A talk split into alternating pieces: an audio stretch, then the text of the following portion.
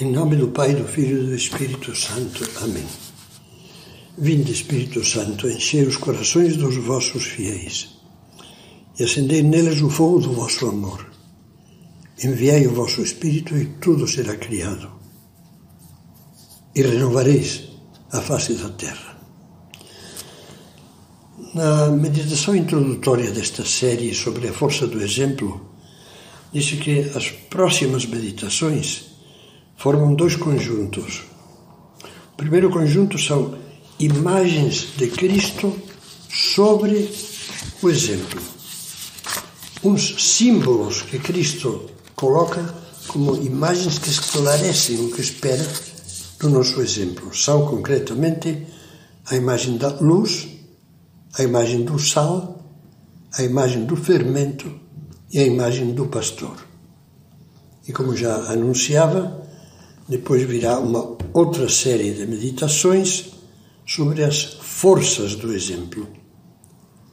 O exemplo das convicções que iluminam a verdade, o exemplo das virtudes que iluminam a conduta.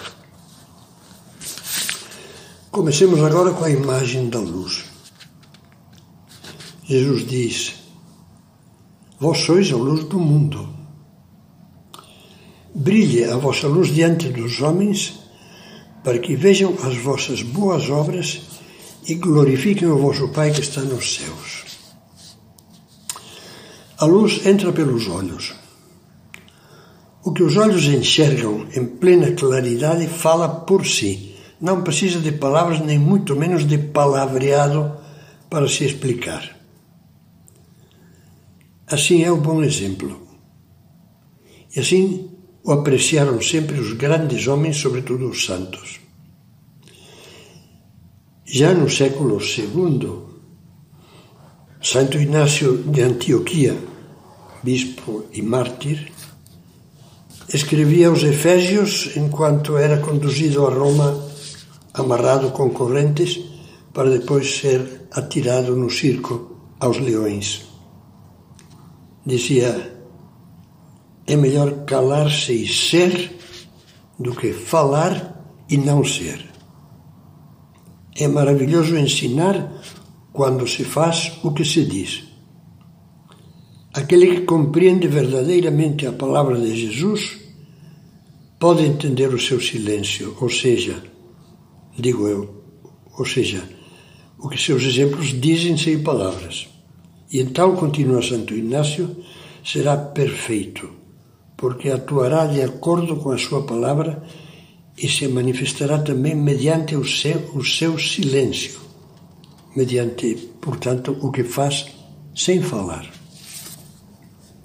O doce Santo Antônio de Pádua, ao qual tantas pessoas têm uma viva devoção, adotava um tom santamente irado quando falava do exemplo.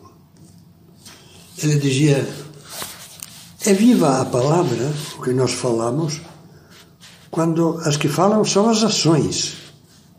Cessem, parem, peço os discursos, falem as obras.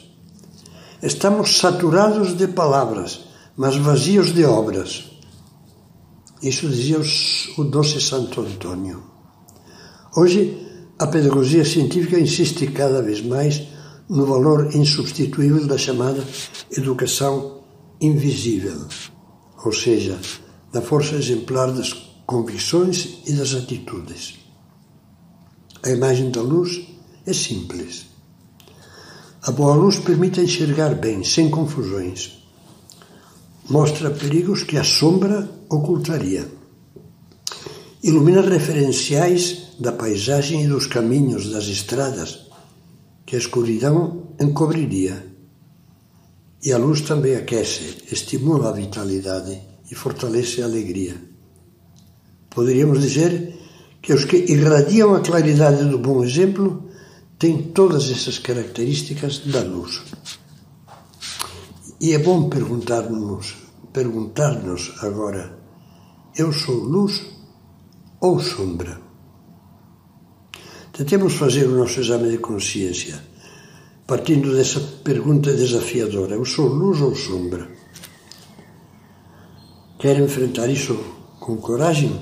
Pois veja, só para exemplificar, alguns daqueles flashes esclarecedores do que acabamos de falar.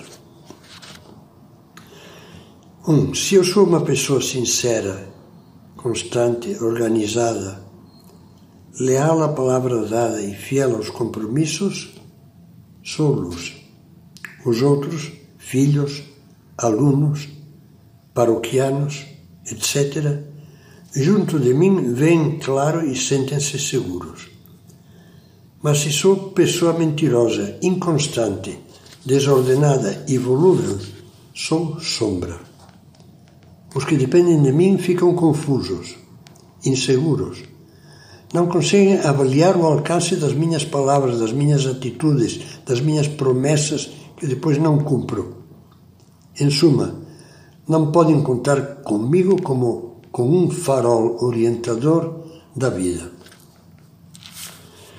Segundo, se eu sou uma pessoa com ideais elevados e definidos na vida, pessoa que tem valores positivos, ânsias de ser bom e de fazer o bem, pessoa que vibra com esses ideais, que procura praticá-los. Se sou pessoa cheia de fé e de esperança e posso dizer, como Jesus, eu sei de onde venho e para onde vou, então sou luz. Mais ainda, Sou reflexo da luz escrita com maiúscula, Deus, Cristo. Sou sinalização divina, foco cristão que orientará outras vidas.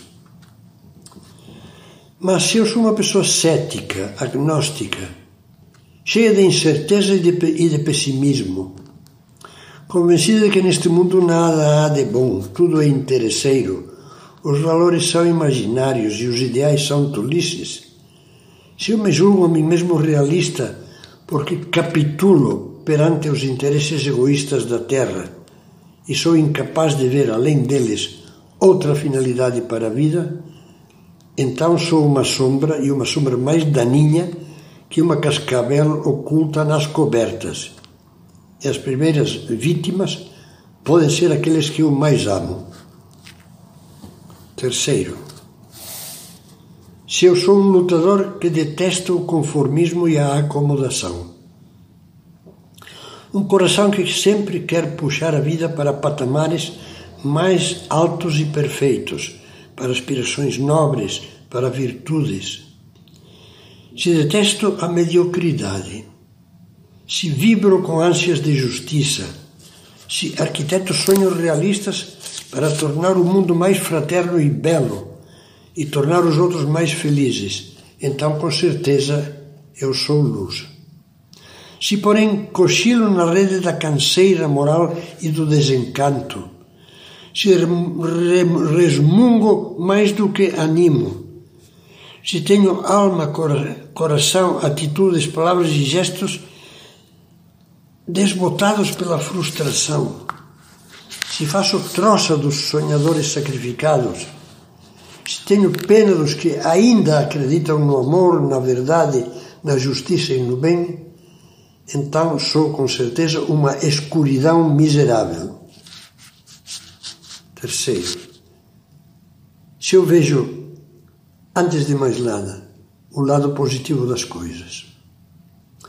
Se os meus comentários em casa e fora de casa, sem serem ingênuos nem tolos, são sempre estimulantes se sou conhecido como aquela pessoa que sempre acolhe, que sempre está disposta a ajudar, que sempre anima, que sempre sorri, que alegra qualquer ambiente. Então eu sou uma luz que concentra as sete cores da alegria.